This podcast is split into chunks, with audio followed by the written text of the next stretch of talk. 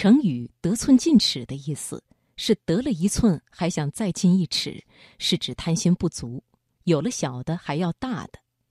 而生活当中有一个得寸进尺效应，说的是一个人如果接受了别人的一个小要求，那么别人在此基础上再提一个更高点的要求，这个人也会倾向于接受。那在职场当中，我们该如何利用这个效应呢？今晚的职场分享，我们就来听选自《大众商务》的一篇文章。你会得寸进尺吗？作者杜丽婷。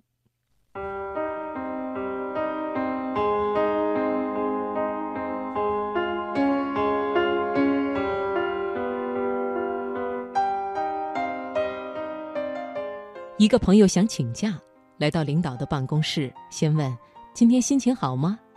领导说：“怎么了？”朋友笑答：“如果心情好，我就说一件事；如果心情不好，那就改天再说。”领导当然来了兴致，请假自然轻而易举的就搞定了。不得不说，这个朋友实在很聪明，而这聪明则体现在他很会得寸进尺。在你提出请求时，如果一开始就提出较大的要求，就很容易遭到拒绝；而如果你先提出较小的要求，别人同意后，再增加要求的分量，则更容易达到目标。这就是得寸进尺法，又叫做登门槛效应。有些国家的二手车销售商在卖车时，往往把价格标得很低，等到顾客同意出价购买时，又以种种借口加价。有关研究发现，这种方法往往可以使人接受比较高的价格。而如果最初就开出这种价格，顾客就很难接受，不会引发购买行为。社会心理学家弗里德曼与弗雷瑟曾经做过无压力的屈从登门槛技术的现场实验。实验者让助手到两个居民区，劝人们在房前立一块“小心驾驶”的大标语牌。在第一个居民区，实验者向人们直接提出这个要求，结果遭到很多居民的拒绝，接受率仅为百分之十七。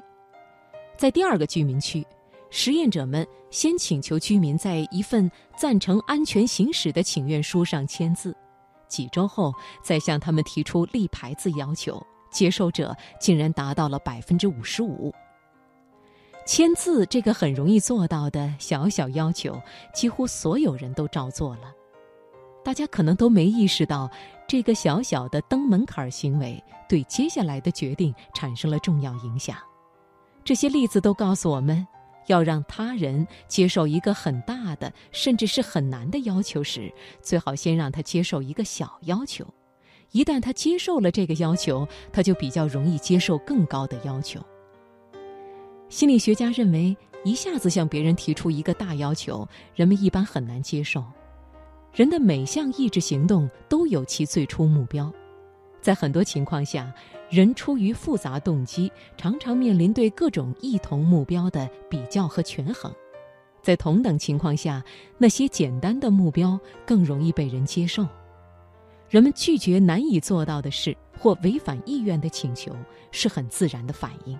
可是，一旦他对于某种小要求找不到拒绝的理由，就会增加同意这种要求的倾向；而一旦他卷入哪怕只是事件的一小部分，便会认为自己是这个事件的一部分。这时，如果他拒绝后来的更大要求，就会出现认知上的不协调。